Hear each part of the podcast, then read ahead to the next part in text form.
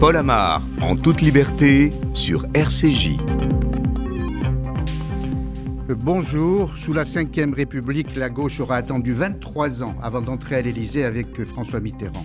Puis 17 ans avant de retrouver l'Élysée avec François Hollande. Devra-t-elle attendre 40 ans comme les Hébreux dans le Sinaï avant de fouler de nouveau la terre promise? La question se pose tant la gauche française est moribonde aujourd'hui disloquée, fissurée, abîmée, traversée par tant de courants qu'elle se noie dans un tourbillon sans fin. Comment la sauver? À supposer qu'elle veuille l'être. Par l'union des candidats Elle n'en veut pas. Par la synthèse des programmes Elle en est incapable. Par l'instinct de survie Elle respire à peine. Reste une seule solution comme dans le bâtiment, démolition avant reconstruction. Revenir au niveau zéro et tenter de bâtir une nouvelle gauche en posant et en se posant les bonnes questions. Pourquoi les classes populaires l'ont-elles délaissée au profit de l'extrême droite? Pourquoi l'école, si chère à la gauche, est-elle désormais livrée à elle-même? Pourquoi la laïcité, si précieuse pour la gauche, est-elle à ce point contestée? Pourquoi la gauche extrémiste est-elle devenue si agitée aux antipodes de la gauche responsable? Autant de questions qui méritent d'abord une définition lucide de cette gauche errante avant d'y répondre. Voilà pourquoi RCJ a invité Vincent Payon, ancien ministre de l'Éducation, philosophe de formation, professeur de philosophie, qui ne dissocie pas l'action de la réflexion et qui hésitera peut-être entre l'oraison funèbre ou les premiers secours. Bonjour Vincent Payan, merci d'avoir accepté notre invitation. Elle remonte à une dizaine de jours.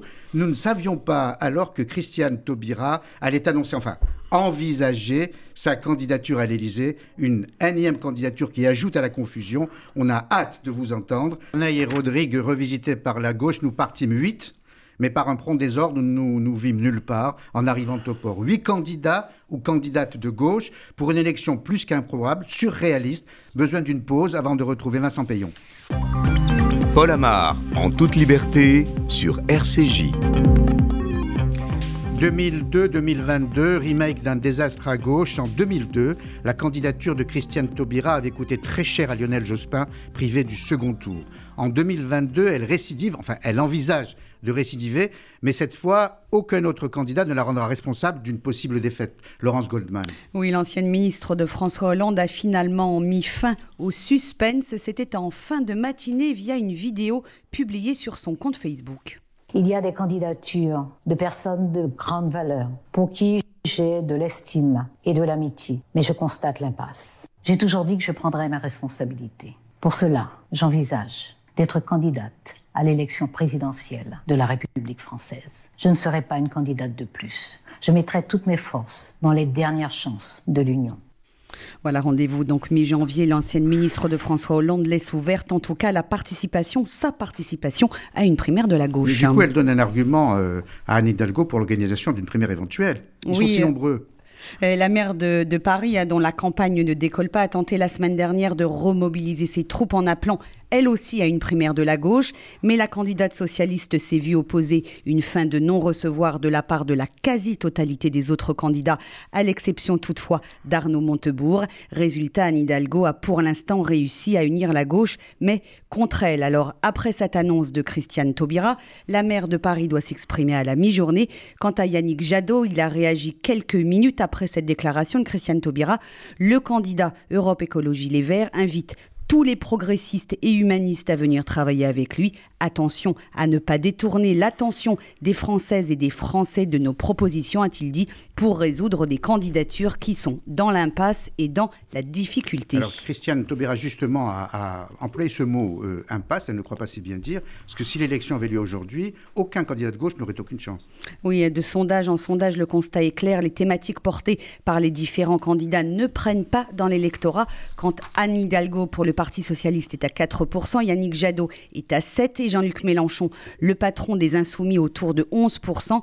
Quant aux autres candidats de gauche, Philippe Poutot, Arnaud Montebourg ou encore Fabien Roussel, ils ne dépassent pas le seuil des 2,5%. Si l'on cumule les intentions de vote des candidats à la présidentielle, la gauche attend à peine 22 ou 23% des voix. Une situation donc très critique que Julien Drey, l'ancien député socialiste, n'a pas hésité à qualifier d'apocalyptique. On l'écoute, c'était sur RCJ. Dès début septembre. J'ai dit que la gauche était dans un état apocalyptique. Donc je n'enlève pas une virgule de cela, mais ça renvoie à la remarque que j'ai fait précédemment, c'est-à-dire le travail de fond n'a pas été fait comme il aurait, il aurait fallu le faire. J'ai l'impression qu'on a euh, que personne ne se rend compte de, ce qui est en train de se passer, c'est-à-dire la baisse euh, des intentions de vote pour la gauche dans les sondages de semaine en semaine, euh, des scores qui deviennent ridicules, et en même temps une France qui qui va pas bien et qui ne s'entend pas une alternative à gauche est prêt à se donner à d'autres alternatives à l'extrême droite par exemple, ou euh, ce, que, ce qui est ce nouveau phénomène qui s'appelle Zemmour. Vincent Payon, euh, rebonjour, merci d'avoir patienté. Julien Drey emploie un mot très fort, apocalypse, situation apocalyptique. Oui, on est dans le théologico-politique avec Julien Drey toujours, hein, mais on comprend ce qu'il veut dire. Et d'autant plus que Julien Drey est d'une génération où il a participé à l'aventure Mitterrand, puis à nouveau à la reconquête avec Lionel Jospin et puis avec son ami euh, François Hollande. Donc euh, euh, évidemment, il a été très longtemps parlementaire, il est très attaché à la gauche. Il n'a pas franchi le Rubicon comme un certain nombre et il est resté fidèle à sa famille politique. Donc il ne peut pas être très heureux de ce à quoi il assiste et comme il a de l'expérience, il porte son jugement. bon, la gauche est dans un état que l'on voit. C'est lié, je crois, crois que notre souci majeur doit être que une gauche si faible, c'est pas bon pour le pays. On, peut penser, et il va y avoir des chroniques, très bien, que la gauche ne va pas gagner cette élection présidentielle, certainement. Il y a peu de chance maintenant. Et pourquoi faire d'ailleurs? Même si à titre personnel, je le souhaiterais quand même. Mais il faut être euh, raisonnable. Mais une gauche aussi absente du, personnage, du paysage politique, ça veut dire une vie politique française déséquilibrée. On le voit. On tourne, mais c'est pas nouveau, euh, autour des thèmes qui sont ceux de l'extrême droite française. Qui a imposé son tempo pour l'instant. Absolument. Parfois en contaminant des esprits qui ne se vivaient pas comme de l'extrême droite et l'ont tranquillement dans les dernières années laissé s'installer dans la haine de l'autre, dans les thèmes identitaires, dans l'incompréhension de ce qu'est notre tradition républicaine, libéral, laïque, euh, et en sous-estimant toujours aux mains d'intérêts puissants, nous ne devons pas être naïfs, ce qu'est la question sociale dans ce pays. Nous sommes dans un pays, mais dans un environnement où si on y prête attention, on verra que tous les jours, les, inégalités augmentent. Les violences aussi euh, qui les accompagnent, les discriminations, euh, le refus de l'autre, euh, l'accroissement, on parlera de l'école, des inégalités à l'école, et donc tous les grands mécanismes, on le voit, l'hôpital, la justice cette semaine, qui doivent servir à faire une société qui est tirée vers le haut, et même l'espace public médiatique, qui mériterait qu'on s'y attarde un petit peu aujourd'hui. C'est un journaliste qui vous le dit. Euh, euh, c'est très grave. Bien sûr. Et moi, je l'ai vécu déjà une quinzaine d'années, au moment où, et je vous le dis là, avec l'histoire de ma famille, on a mis en place le débat identité nationale et immigration. Dans les préfectures françaises, j'ai éprouvé un malaise. Ça a été fait d'ailleurs sur le service public, en désignant certaines catégories de la population. Et j'ai pensé que tout le monde trouvait, parce que nous sommes aussi dans un contexte international très difficile, parce qu'il y a un islamisme radical, parce qu'il y a la question des attentats depuis longtemps, parce que mais tout le monde a trouvé naturel que ce thème qui servait qui devienne le thème unique, obsessionnel, sans précaution, y compris parce que vous savez, on le sait, c'est ce que disait Jaurès, mais tout éducateur le sait. Un élève, pourquoi le mot élève? Parce qu'il faut s'élever, c'est pas naturel. En chacun d'entre nous, euh, il y, a des tendances qui nous tirent vers le bas, des tendances qui nous tirent vers le haut. Et dans le fond, les gens qu'on a pu apprécier, ou les livres, ou les enseignements de sagesse, c'est des gens qui vous obligent à lutter contre vous-même d'abord, et vos petites faiblesses, vos mesquineries. Là, c'est l'abandon total à tout ce qui est facile. Euh, euh, bon. Alors, on, Alors on, a besoin de cette gauche. J'entends ce que dit euh, Madame Taubira. Moi, je l'interprète un peu différemment, peut-être, ou en tout cas, je donne mon commentaire. Je la connais bien.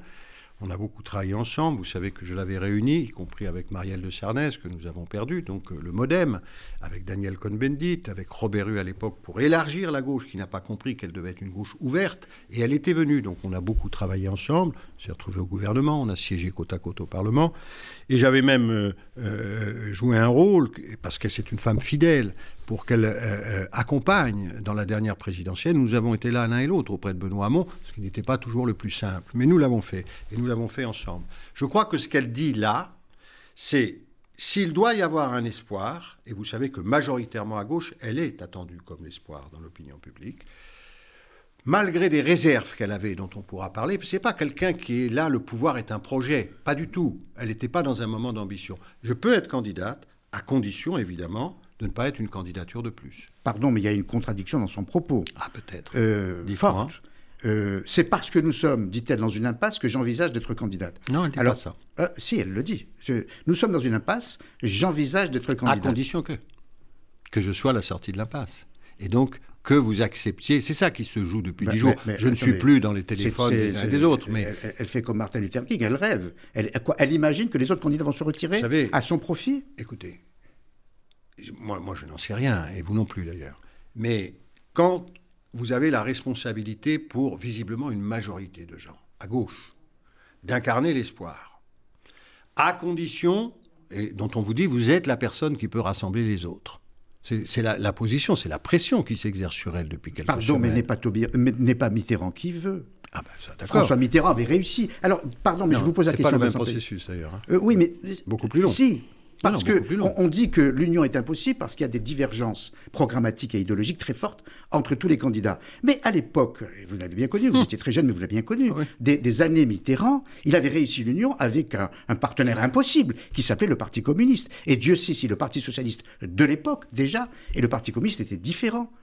Pourquoi ne pas réussir aujourd'hui ce que Mitterrand avait réussi à faire? Non, mais ça, vous avez parfaitement raison, mais ça vous conduit à une position qui est la mienne d'ailleurs et qui n'a pas toujours été bien comprise ces dernières années, qui est qu'il n'y a pas d'exclusive à gauche. Quand vous voyez que Mitterrand, c'est le, fameux baiser qui tue, hein, on avait un parti communiste, moi je viens d'une famille communiste, on avait un parti communiste qui était dans ce pays à 25-30% après-guerre, c'est le parti des fusillés. Les mondes intellectuels, souvenez-vous, l'accompagnaient. Mitterrand comprend dans une stratégie qui va aussi réunir jusqu'aux catholiques de gauche, hein, vous vous souvenez de l'or 74, euh, le parti communiste. Rassembler, rassembler, rassembler, rassembler son parti, rassembler sa famille politique. Bien sûr, c'est l'alpha et l'oméga. Et on peut regretter, j'entendais que Julien Drey avait des regrets, il a raison, mais bon, c'est trop tard. Euh, on peut regretter que ce travail n'ait pas été fait davantage ces dernières années et fait comme l'avait fait Mitterrand, souvenez-vous, même si l'utilisation de chevènement et nationalisation, planification, tout ça a été un peu étrange et n'a pas été vraiment mis en pratique, mais a été fait sur le fond. Car nous avons besoin, et je vois d'ailleurs la primaire populaire l'a fait. Moi, j'ai dirigé les experts du PS, j'étais le secrétaire aux études, j'ai été la plume de Lionel Jospin, j'ai travaillé avec Michel Rocard. Dans une filiation, Dominique Strauss-Kahn, Pierre Moscovici, moi-même, on nous disait toujours prenez le stylo, écrivez-nous les trucs. Donc on l'a fait de bon cœur. Mais c'est du travail. C'est du travail. C'est quoi notre politique européenne C'est quoi la politique budgétaire C'est quoi la politique éducative C'est quoi tout ça en intégrant des contraintes, en ne racontant pas n'importe quoi. On a déjà une dette considérable, on est dans un environnement international, donc il faut trouver ces équilibres.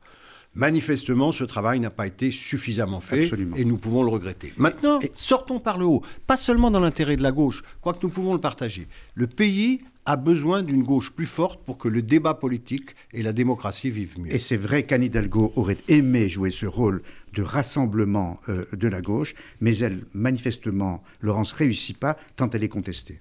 Oui, avec cette polémique hein, qui est née après cette phrase d'Anne Hidalgo euh, dimanche dernier lors d'un meeting à Perpignan, la candidate socialiste prononce un discours où il est question de pouvoir d'achat, d'éducation ou encore de travail. Mais au détour d'une phrase, Anne Hidalgo compare le langage des années 30 contre les juifs au langage de l'extrême droite aujourd'hui à l'encontre des musulmans. Ce langage des années 30 qui honnissait l'étranger, qui exaltait la haine des juifs, il l'applique aujourd'hui à qui? Aux musulmans, dans une vision séparatiste, essentialiste, communautariste et en diabolisant l'islam. Non, cette France qui recule n'est pas la nôtre. Non, cette nation confite dans une nostalgie agressive n'est pas la nôtre. Non, cette France au passé falsifié n'est pas la nôtre. Je ne laisserai pas. Une manière pour la candidate à la présidentielle de répondre implicitement à Éric Zemmour, qui fait de la lutte anti-musulman et anti-islam son fer de lance, mais les déclarations de la maire de Paris ont provoqué une vague d'indignation. Francis Khalifa, le président du CRIF, évoque une faute morale et politique. Éric Ciotti parle d'une banalisation indigne et le grand rabbin de France, Raïm Corsia, décrit une récupération politique incessante pour les proches d'Anne Hidalgo. Ces propos ont été mal compris. Selon Jérôme Gage, la maire de Paris n'a fait que dénoncer dénoncer la constance des mots de haine dans les discours de l'extrême droite. De son côté, le socialiste Patrick Caner a qualifié cette polémique de mauvais procès. Ce qu'Anne Hidalgo veut dénoncer, dit-il, c'est la logique du bouc émissaire. il faut dire que pas mal de personnalités politiques utilisent souvent l'histoire à des fins électorales. Oui, par exemple, en 2016, Jean-Luc Mélenchon, qui était candidat à la présidentielle, affirmait, je cite, Dans notre pays, on a persécuté les juifs, puis les protestants et aujourd'hui les musulmans. L'historien Yves Ternon, spécialiste des génocides, était l'invité de RCJ cette semaine. Il met en garde contre les dangers de ce genre d'analogie. D'éviter d'instrumentaliser instrumentaliser justement euh, ce que fut l'antisémitisme en France avant la destruction des Juifs de France, euh, dans des fins qui pourraient être de se rapprocher de Jean-Luc Mélenchon, qui lui non plus n'est pas antisémite, bien entendu, mais qui euh, veut identifier les, Juifs et les musulmans dans, la, dans une cette instrumentalisation de la Shoah a en outre repris des couleurs avec la pandémie de Covid-19.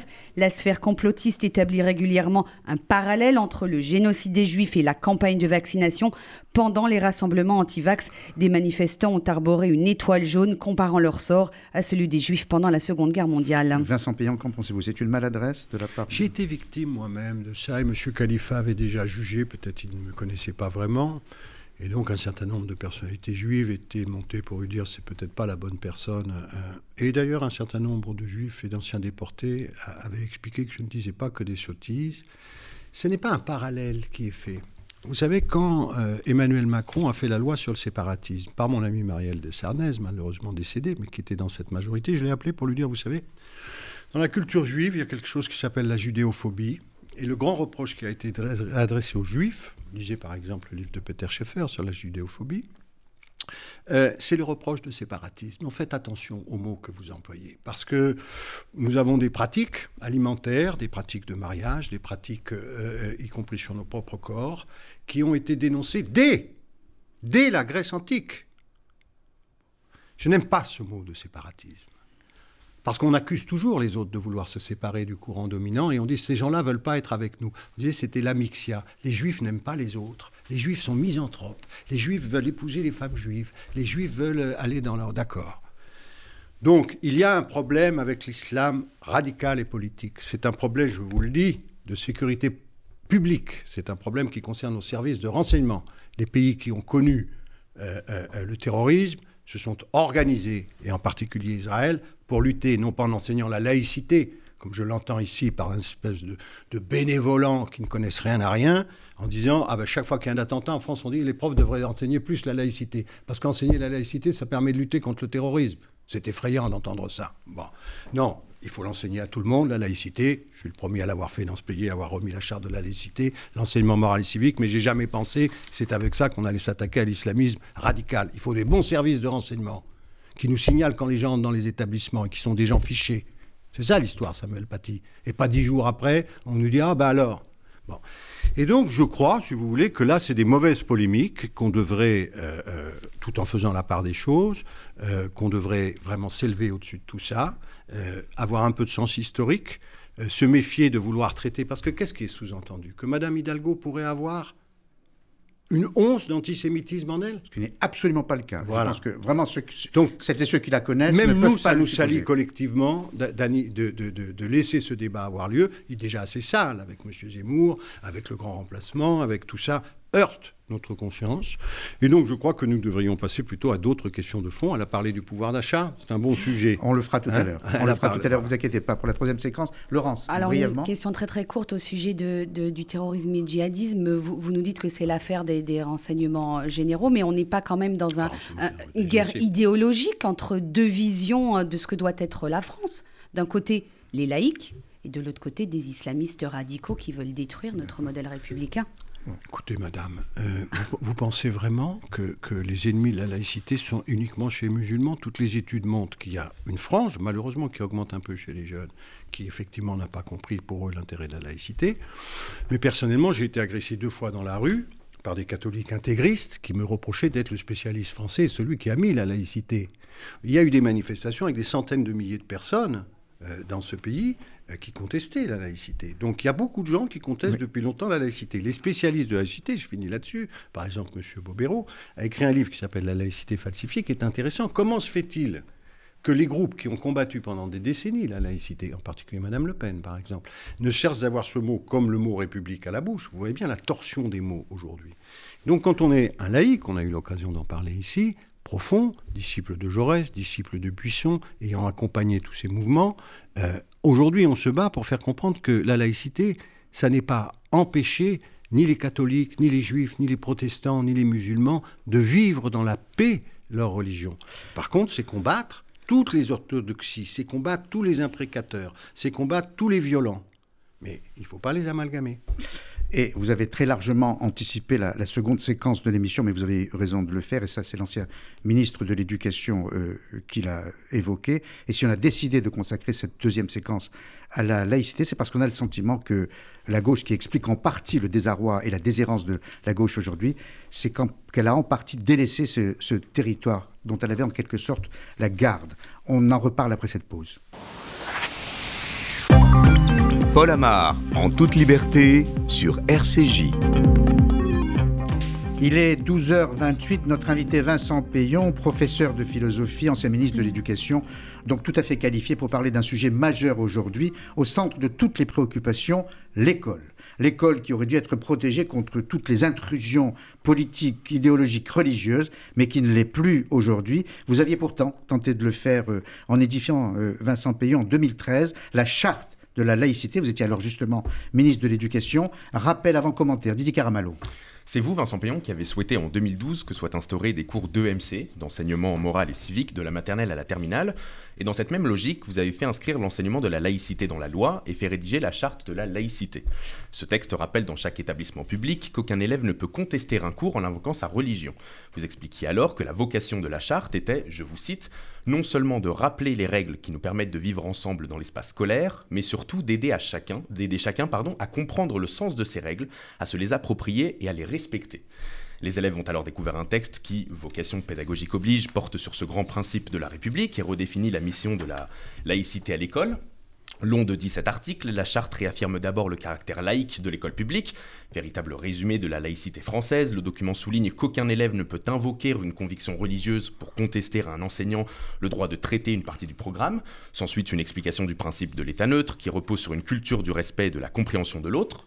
Concis et efficace, le texte se veut donc lisible par tous les élèves, mais il s'agit d'avouer qu'il relève davantage de l'ordre symbolique que de l'outil pratique. La charte vise à redonner du sens à des établissements qui ont été longtemps considérés comme des lieux de consommation scolaire. Le but, d'une certaine façon, était de dire que l'école est le lieu où va se former l'adulte de demain. L'intention est louable, mais certaines fédérations de parents d'élèves ont critiqué cette initiative en déplorant que la charte fasse l'impasse sur des sujets épineux comme la question, je les cite, du sapin de Noël ou encore de la cantine. Vincent Payon, en, philosophe de formation et homme politique que vous êtes, la laïcité vous a toujours questionné et intéressé. Vous êtes revenu dessus dans votre plus récent ouvrage, Une théologie laïque, publié chez PUF cette année, et vous y décryptez le concept de théologie laïque en soulignant les points de convergence entre les premiers socialistes français et les protestants au sujet de la laïcité. Trois grands axes se dégagent alors à la lecture de votre Pour vous, la laïcité est un spiritualisme politique, la laïcité est une théologie, et la laïcité est une morale de philosophe. Mais la digue a cédé face au tsunami euh, religieux islamiste, pour être précis. D'après une enquête de l'IFO pour la LICRA, les jeunes sont aujourd'hui deux fois plus nombreux que l'ensemble des Français à faire passer leur religion avant les lois de la République. Margot Siffer. 40% des lycéens tiennent ce discours contre 23% dans la population française en général. Cette position est d'ailleurs prédominante à 65% chez les lycéens de confession musulmane. Elle l'est aussi à 76% chez les élèves des lycées prioritaires et à 55% chez ceux qui vivent dans des banlieues populaires. Et ce sont surtout euh, les élèves de confession musulmane hein, qui n'acceptent pas la critique de leur religion, Margot. Oui, 81% d'entre eux estiment qu'il n'est pas justifié de montrer des caricatures qui se moquent des religions contre 39% pour l'ensemble des lycéens. 13% des, élèves pardon, musulmans ne condamnent pas non plus totalement l'assassinat de Samuel Paty. Il avait justement été tué pour avoir montré en classe des caricatures de Mahomet. Et toujours d'après l'IFOP, 55% des élèves des lycées du secteur public ont été confrontés à une forme d'intrusion religieuse en milieu scolaire. Le plus souvent, ce sont des demandes par les musulmans de menus halal à la cantine pour tout le monde. Ce sont aussi des refus d'activités sportives par des jeunes filles au nom de leur religion. Elles refusent par exemple les cours de natation où il faut se mettre en maillot de bain. Et ce sont les lycées situés en réseau d'éducation prioritaire qui sont les plus exposés. 63% des élèves de ces établissements ont déjà assisté à une forme d'expression du religieux à l'école. le contenu même des enseignements est parfois contesté au nom des convictions religieuses. Oui, près d'un lycéen sur deux affirme avoir déjà assisté à une remise en cause d'un cours par des élèves au nom de leur religion. La plupart des matières semblent concernées. Et c'est une nouvelle fois dans les lycées dits prioritaires que les adolescents soutiennent le point de vue de leurs camarades qui sont à l'origine des contestations. Vincent Payon, 2013, vous êtes ministre de l'Éducation. 2022, constat aujourd'hui, est-ce qu'on peut parler d'échec malgré cette charte de la laïcité que vous avez mise au point D'abord, je voudrais faire une, prudence, parce que là, les chiffres que vous donnez sont absolument... Euh, alors, je ne connais pas ce sondage. Euh, il y en a eu d'autres récemment qui sont et en particulier l'enquête même dévoilée par Jean-Michel Blanquer dès euh, la semaine dernière, hein, des, actes à l'école, on n'est pas du tout sur ces chiffres-là. Ce qui ne veut pas dire qu'il n'y a pas un problème, mais là on est sur des chiffres qui sont absolument C'est une enquête parue la semaine dernière. extrêmement inquiétants. Combien, quelle méthodologie Parce qu'aujourd'hui on passe sa vie à commenter des choses dont on n'est pas assuré. Je ne dis pas que ce n'est pas le cas, hein, mais de la scientificité. Maintenant il y a un problème. Alors il y a deux choses. Ce problème, il concerne notre jeunesse, mais pas que notre jeunesse. Euh, je vous rappelle par exemple le discours d'un président de la République, parce que les gens ne l'ont plus en tête, expliquant, euh, euh, chanoine de Latran, expliquant que le rabbin, le curé, le prêtre, c'était mieux que l'instituteur, c'était au-dessus. C'était quand même un choc. Il y a eu peu de gens pour dire c'est une curiosité, ça, quand même, ce qui se passe. Bon. et donc, il y a un, un trait depuis un moment, Malraux qui avait dit le 21e siècle sera religieux, il y a un trait qui est le retour des religions. Vous savez, très souvent, dans la sécularisation, on a pensé, moi j'ai été élevé comme ça, dans le fond, par les gens de l'après-guerre, que la science, la laïcité, tout ça était acquis et que les religions allaient disparaître. Et puis, à partir des années 80, on l'a bien vu, il y a eu ce qu'on a appelé, d'ailleurs les sociologues, le réenchantement, et on a vu dans toutes les confessions, revenir, et parfois de façon plus orthodoxe hein, que, les libéralismes religieux d'avant, eh bien, une demande de spiritualité, une demande de religion. C'est greffé là-dessus des conflits politiques dont nous avons compris, évidemment, qu'ils étaient des conflits aussi religieux, et en particulier avec le monde musulman et l'islam radical. Donc, qui a polarisé les choses avec des populations euh, qui ne sont pas, surtout chez les jeunes, euh, comment vous dire, euh, par leur histoire, double histoire, l'histoire du colonialisme français et l'histoire évidemment de ce qui se passe au Moyen et Proche-Orient, qui ne sont pas indifférents à ces questions et sont aujourd'hui très informés. Alors tout ça crée, quand on ne fait pas attention, une marmite très explosive. Alors justement, si l'on devait comparer euh, la laïcité telle qu'elle a été édifiée, telle qu'elle est vécue ou comprise, et les religions euh, dont vous parlez, est-ce qu'il n'y a pas un décalage entre une laïcité vécue par certains jeunes comme une contrainte et une religion vécue différemment, parce que la religion, quelle qu'elle soit d'ailleurs, comporte des rituels, des moments de communion, et qu'elle peut attirer, et c'est vrai dans l'islam, des jeunes en mal d'émotion, en mal même de vie romanesque, certains allant jusqu'au djihad. Ça marche d'ailleurs ce que vous dites, je parlais récemment avec euh, des amis qui dirigent des synagogues, ça marche aussi dans la franc-maçonnerie. J'avais un ami qui me disait, il y a beaucoup de jeunes qui reviennent vers la franc-maçonnerie où il y a des rituels, où il y a de la fraternité, parce que nous sommes dans une société très violente, très individualiste, très en perte de sens, et où il y a une forme de spiritualité, évidemment, dans la, la, franc-maçonnerie. Et donc on voit bien qu'il y a ce besoin de transcendance, ce besoin de sens, ce besoin aussi de communauté au sens positif, je le crois, dans un monde où on voit plus de la moitié maintenant des gens vivent seuls, c'est quand même impressionnant. Euh, nos vieilles personnes sont seules, nos jeunes sont seuls. Ce qui vient de se passer avec la pandémie a accru, moi j'ai eu à travailler à la Cour des comptes récemment sur les dispositifs vers les étudiants, c'est un problème considérable ce qui est en train de se passer, de solitude euh, sociale et psychologique de nos jeunes, nos jeunes jusqu'à 30 ans. Hein. Bon, tout ça, on voit bien pour l'avenir d'un pays. Donc oui, alors les principes quand même, puisque je ne peux pas être qu'un commentateur. Euh, lorsqu'on veut agir, ce que nous avons essayé de faire, et, très empêché de le faire d'ailleurs. Hein, l'enseignement moral et civique a été très détourné. Moi, j'avais appelé ça la morale laïque en hommage à Jaurès. Ça a été très attaqué. Euh, euh, on voit bien qu'il y a quand même une difficulté à remettre en place de tous les bords. Hein. Ça vient, euh, euh, euh, ce genre de choses, en disant bah, c'est archaïque, c'est vieillot, on ne comprend pas, on n'a pas la culture pour se saisir de ça. Mais la chose très importante, surtout quand on est un pédagogue, et, qui est dans l'héritage euh, euh, de ces religions, y compris minoritaires, qui après l'affaire Dreyfus, il faut vous en souvenir tout le temps, la loi de 1905, c'est après l'affaire Dreyfus, et avec une participation importante des catholiques libéraux, des protestants libéraux et des juifs libéraux qui interviennent. C'est une loi pas pour exclure la religion, c'est une loi pour inclure toutes les religions, et ceux d'ailleurs qui n'en ont pas, et qu'ils puissent coexister pacifiquement ensemble dans le respect des uns des autres. Alors comment ça procède? Vous savez qu'en France, jusqu'en 1923, il y a les devoirs envers Dieu à l'école. Il y a les crucifix. On ne vient pas et on ne donne pas des coups de bâton, parce qu'on est des pédagogues, parce qu'on est des républicains.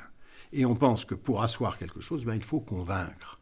Si je vous donne un coup de bâton, à la moindre occasion, eh bien, vous vous vengerez. On connaît ça.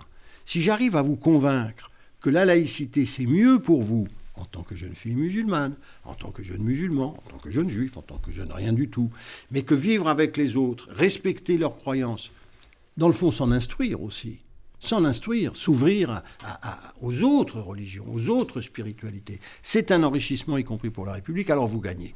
Et c'est pour ça qu'on est toujours sur le fil tendu de la charte, qui est j'affiche des principes vous, n'empêchez pas un professeur d'expliquer la théorie de l'évolution, vous n'empêchez pas au nom de vos croyances, parce qu'il y a ce tronc commun auquel on ne touche pas, il y a cette espèce. Et en même temps, je fais attention à stigmatiser personne, j'accueille tout le monde, j'essaye de persuader et de convaincre. Ce que disait d'ailleurs déjà Jaurès. Euh, Didier, une question? Vincent Payan, seriez-vous pour inscrire le, mot laïcité dans la devise de la République? Liberté, égalité, fraternité, laïcité Non, euh, ça n'est pas de même statut, c'est un débat quasiment juridique, mais je, je, pense, nous sommes de toute manière une République démocratique, il va falloir y revenir. On parlait des médias tout à l'heure, ils y concourent, mais enfin, si notre forme d'organisation politique, elle est obsolète, c'est une des raisons de ce qui se produit aujourd'hui. Nous sommes une république sociale c'est dans les textes constitutionnels. Et donc, on ne peut pas se satisfaire d'une montée permanente des inégalités. Un million d'enfants qui ne mangent pas à l'éducation nationale. C'est incroyable. 10 millions de pauvres en France. Une bourse qui a doublé cette année et des profits. On n'aura pas la cohésion sociale tant qu'on ne traitera pas cette question. Tout le monde le sait, même les libéraux l'ont toujours écrit. Ce n'est pas l'intérêt des plus riches de s'enrichir encore davantage, parce qu'à un moment, ceux qui n'ont rien euh, ne vont pas être contents. Il va y avoir une révolte. Et nous sommes une république laïque et qui doit enseigner et défendre cette valeur. On, avait commencé l'émission en essayant de, de décrire cette chronique d'une défaite annoncée pour la gauche et en essayant avec vous, évidemment, de comprendre les raisons de ce désarroi euh, de la gauche. Est-ce qu'une des raisons ne porte pas justement sur le fait qu'il y a, à propos de la laïcité, on va rester sur ce thème encore un instant, deux gauches une plutôt tolérante, telle que vous l'incarnez, et une gauche qui est, qui apparue à certains comme étant sectaire, très radicale sur cette question-là? Moi, j'ai été très malheureux, j'en ai parlé d'ailleurs avec Dominique Schnapper dans vos locaux la semaine dernière, j'ai été très malheureux, euh, ayant porté, disons, ce, combat depuis plusieurs décennies, très malheureux que le camp laïque a toujours eu des débats, mais moi je suis pour le débat. Hein? Et, et comment le serait-on pas ici? Il n'y a pas un clergé, il n'y a pas un dogmatisme, il n'y a pas une orthodoxie, il y a du pile-poule, il y a en échange, il y a en argumente. La laïcité, c'est ça aussi, parce que c'est un appel à l'argumentation, à la raison, au respect de l'autre. Mais le camp laïque, donc depuis Briand, Jaurès, etc., il y a des sensibilités différentes, plus scientistes, plus spiritualistes, certains venant du judaïsme libéral, pensons au premier rabbin de Copernic, d'autres c'est les protestants libéraux, d'autres il y a le catholicisme social. Et ils ont des sensibilités qui sont différentes. Quel est le jeu? Parce qu'on a quand même des ennemis. Bon, des gens qui ne veulent pas cette coexistence. Et en particulier à l'époque, évidemment, euh, il y avait ce papisme qui était aussi, souvenez-vous, on est après l'affaire Dreyfus, euh, euh, dans, le mouvement contre les religions minoritaires et très conservateur. Mais c'est d'unir, d'unir toujours aussi, de rassembler. Et j'ai regretté qu'après mon départ, où nous avions mis en place, avec Jean-Louis Bianco, quelque chose où moi j'avais veillé personnellement, recevant les uns et les autres, à ce qu'il y ait à la fois les sensibilités, disons, euh, euh, plus orthodoxes, plus dures euh, de la laïcité, plus exclusives, on va dire, et puis des sensibilités plus ouvertes. Bon. Ils doivent se parler, ils doivent vivre ensemble, ils ne doivent pas faire le plaisir à leurs ennemis de leur division.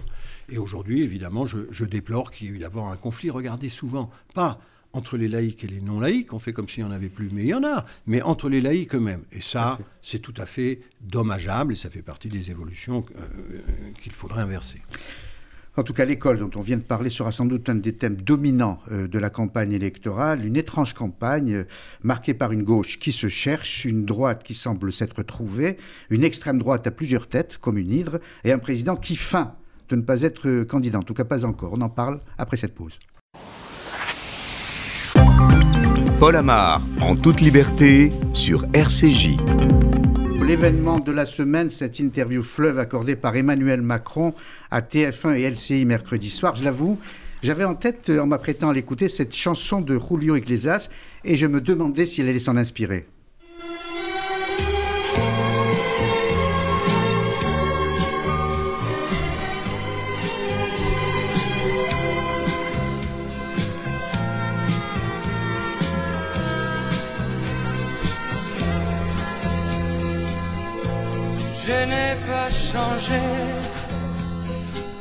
Je suis toujours ce jeune homme étranger qui te chantait des romances, qui t'inventait des dimanches, qui te faisait voyager. Je n'ai pas changé. Je suis toujours ce garçon un peu fou qui te parlait d'Amérique, je n'étais pas assez riche pour t'amener à Corfou. Plus tu... Non, je chante tellement faux, donc je vais pas oser. Emmanuel Macron n'a pas osé en tout cas reprendre le même refrain. Il a choisi très habilement une autre formule, Églantine Delalleux. J'ai appris, telle la phrase d'Emmanuel Macron, pour parler de son quinquennat. J'ai appris à être plus sensible. J'ai appris que je pouvais blesser des personnes. C'est ce que le chef de l'État admet lorsqu'il parle de ces petites phrases polémiques jugées arrogantes. Il y a des mots qui, qui, qui peuvent blesser et je pense que c'est jamais bon de. Et c'est même inacceptable. Le respect fait partie de la vie politique. Et donc j'ai appris. Après, ça dit quelque chose de vous quand même. De ce que, de ce que j'ai été et, et, et, sans doute que, que j'ai appris. Et qu'est-ce que ça dit de vous à l'époque alors? Cette volonté de transgresser, de bousculer, de ne pas céder euh, à une forme de conformisme. Une phrase en écho. J'ai changé de Nicolas Sarkozy. Dans son bilan économique, Emmanuel Macron a annoncé renoncer à la réforme des retraites. Est-ce que vous pensez que j'aurais dû, en pleine pandémie, relancer une réforme des retraites? Est-ce que vous pensez que j'aurais dû, cet automne, relancer une réforme des retraites? J'ai vu, moi, tous les représentants des salariés comme des dirigeants d'entreprise, tous ont dit surtout pas. Donc il fallait la faire J'étais devant l'ensemble des indépendants, ils m'ont dit surtout pas. Oh là là, les commerçants m'ont dit, s'il vous plaît, on est fatigué. C'est pas une urgence, ça changera pas les six prochains mois, ne le faites pas là. Une réforme indispensable selon ses mots, qui pourrait être l'un de ses chevaux de bataille pour un éventuel second quinquennat. Relancé à plusieurs reprises sur sa probable candidature, il a pour la première fois fait un pas vers 2022.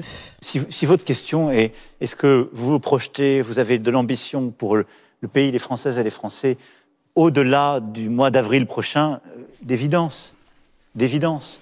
À quatre mois de l'élection présidentielle, Emmanuel Macron arriverait en tête du premier tour avec 24% des voix devant un trio dans un mouchoir de poche, Valérie Pécresse à 17%, Marine Le Pen à 16% et Éric Zemmour à 15%.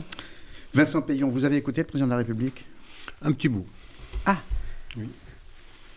Ah, vous voulez que je me justifie? Non, non, non, non, non, je ne sais pas ce que vous avez ce mes, là, mais... Je gardais mes petits-enfants et je me Oui. suis dit, tiens, il faut rentrer regarder le président. Je l'ai écouté quelques minutes. Je suis arrivé sur l'affaire Benalla, qui m'avait beaucoup choqué. Euh, je, je crois beaucoup à l'état de droit, je crois à la responsabilité des politiques. J'étais un peu déçu, là. Vous voyez, on était sur les mecs à culpa du président. J'ai trouvé qu'il n'allait pas très loin. Mais surtout, il est passé directement à l'école. Et il est passé à l'école et il a dit cette première phrase étonnante. Je le connais, moi, évidemment, car vous vous souvenez qu'il a travaillé avec la gauche. Absolument. Il est un produit Mm. de notre quinquennat à nous. Et apparemment, il s'en souvient de nouveau. Enfin, Ah on en il semblerait. Et, mais il dit quelque chose d'étonnant. Il dit, euh, oui, alors on a fait beaucoup de choses pour l'école, on pourra y revenir, et en particulier, on a fait euh, euh, l'accueil de l'école obligatoire pour les trois ans. Et il dit, il y a 10 à 15% d'enfants, surtout les enfants de pauvres, qui n'allaient pas à l'école dans ce pays. En fait, c'est 97% des enfants qui allaient à l'école. Donc qu'un président se trompe aussi euh, de façon aussi importante sur un sujet d'importance, me dit, tiens, c'est curieux, ces notes sont mal faites. Mais le problème de l'avoir rendu obligatoire, c'est que euh, ça a contraint aujourd'hui les collectivités à payer aux écoles privées 100 millions d'euros qui, n'était pas nécessaire. Et ça va, je crois, à 90% dans l'enseignement catholique. Et donc, ça a été l'exercice d'un lobby. Mais dans le même temps, la vraie question pour les pédagogues, c'est l'accueil des moins de 3 ans. L'accueil des moins de 3 ans, parce que pour les enfants de milieu populaire, le bain de langage avant 3 ans hein, est extrêmement important. Et nous avions commencé à mettre un peu de moyens, insuffisamment, mais enfin nous avions augmenté. On est repassé, je crois, euh, dans ce quinquennat de 13 à 7%, 8% d'accueil des moins de 3 ans. Et donc, je crois que euh, le président, alors après, il les, a enchaînés. C'est-à-dire, je me suis dit, parce que je le connais, je me suis dit, au moins intellectuellement, normalement, ça va bien, les notes sont bien faites, etc. Les chiffres sont faux, il ne comprend pas, euh, il ne connaît pas les sujets dont il parle. Et je me suis dit, bon, ben voilà, je vais, me remettre à lire. J'étais en train de lire du Appelfeld, que j'aime beaucoup. Et je me suis dit, je passerai une meilleure soirée avec Appelfeld qu'avec Macron. Puisque vous le connaissez bien, est-ce que cet acte de, contrition vous a semblé sincère ou fin? Je suis arrivé à un âge et dans un pays qui vit des traumatismes où j'aimerais que chacun soit meilleur, y compris le président. Donc en réalité, quand je l'écoute, euh, je voudrais être séduit. Je voudrais me dire, bon, allez, quand il dit j'ai découvert les inégalités en Seine-Saint-Denis, enfin écoutez, alors je sais qu'il n'a pas été élu avant, je sais qu'il a été élu très jeune, il a été élu président là où j'ai été élu la première fois député. Et je me souviens, c'est vrai qu'à 35 ans, 37 ans, quand il vous arrive des choses comme ça, on se croit un peu, comme disait le philosophe Alain. Bon. Et donc c'est normal. Mais sortir des choses comme ça, j'ai découvert les inégalités dans un pays qui est Miné, la Seine-Saint-Denis. On a fait combien de plans sur la Seine-Saint-Denis pour essayer de rattraper sans y arriver cet endroit où on concentre toutes les difficultés? Et où, souvenez-vous, pendant l'affaire du Covid, les gens qui venaient soigner euh, Paris intramuros, qui se porte bien vu le prix du mètre carré, mais qui prenait les RER et continuait pour venir euh, s'occuper dans les hôpitaux, pour venir euh, faire le service scolaire, puisqu'on avait maintenu les écoles. C'était les gens de Seine-Saint-Denis. Le RER de Seine-Saint-Denis, il était bourré depuis 5h30 du matin. Alors on comprend pourquoi Emmanuel Macron a choisi ce, cette posture et, ce ton, c'est une façon de solder son quinquennat et de faire en sorte qu'au cours de la campagne électorale, on ne lui parle plus de ses petites phrases et de son euh, rapport au peuple. Mais d'une certaine façon, euh, si on appelait Freud à notre secours, est-ce que ce ne serait pas une sorte d'aveu de sa part, euh, une telle méconnaissance du peuple français? Moi, j'ai regardé les commentaires après parce que je ne me fie plus beaucoup à mon jugement. D'abord parce que je me suis trop souvent trompé, et ensuite parce que j'étais un homme trop engagé. Vous savez, finalement, quand vous êtes trop engagé, vous avez des convictions très fortes, vous savez que vous voyez le monde d'un certain point de vue. Donc je me dis, regardons ce que pensent les autres. Il semble que ce que vous dites est partagé par beaucoup de gens. Euh, droite républicaine, euh, gauche républicaine, extrême gauche, en se disant, d'abord, c'est un exercice très narcissique auquel on a assisté, c'est quand même une fonction présidentielle. C'est un, Moi, je l'ai regardé jusqu'au bout du bout du bout, par conscience professionnelle, parce que je savais que j'allais vous accueillir. Et j'avoue que c'était étrange comme exercice. Très étrange. Euh, avec manifestement euh, euh, une très grande bienveillance de la part des deux journalistes, notamment du garçon. Mais là, on a un problème. Je l'ai eu sur. alors là, c'est bien que nous parlions de ça, parce que ça vous fait souci. Dans la doctrine républicaine, vous avez deux piliers pour la démocratie. Ça, c'est ce qu'on appelait l'opinion publique depuis le XVIIIe siècle. Un, le premier pilier, comme il y a beaucoup de jeunes dans la salle, c'est l'école. On s'en occupe comme on peut. Oui, on a de nombreux stagiaires aujourd'hui de collèges et lycées qui sont avec nous. Et vous, vous allez voir pourquoi le métier de journaliste est absolument essentiel. Le deuxième, c'est la presse et le journalisme. C'est-à-dire que c'est théorisé par les hommes de la fin du 19e, euh, de la fin du 18e et du début du 19e, à égalité avec l'école. Une démocratie doit vivre sur un espace public, doit créer une opinion publique, donc que chacun puisse se forger son jugement en ayant accès à l'information et évidemment à la diversité des points de vue. Il y avait une presse d'opinion très développée au XIXe siècle. Quand euh, cette question, y compris par, les questions financières, quand l'école est fragilisée, pour des tas de raisons, et l'enseignement supérieur encore davantage dans notre point de vue budgétaire, et quand euh, dans le monde euh, des médias, à la fois des concentrations et des absences de déontologie apparaissent, alors nous sommes en grand danger.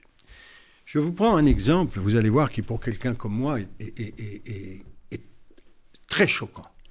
Évidemment, nous croyons et nous avons travaillé toute notre vie avec le fil AFP, euh, les hommes politiques aussi, bon, très bien, et c'est important, on n'y pas que les journaux, on est informé en continu. Je vois une dépêche AFP arriver sur les directeurs d'école et qui nous dit, par exemple, les directeurs d'école formidables, il y a une loi qui est passée la semaine dernière, ils vont avoir un vrai statut, ils vont avoir une décharge pour leur fonction. Ça existe depuis un siècle.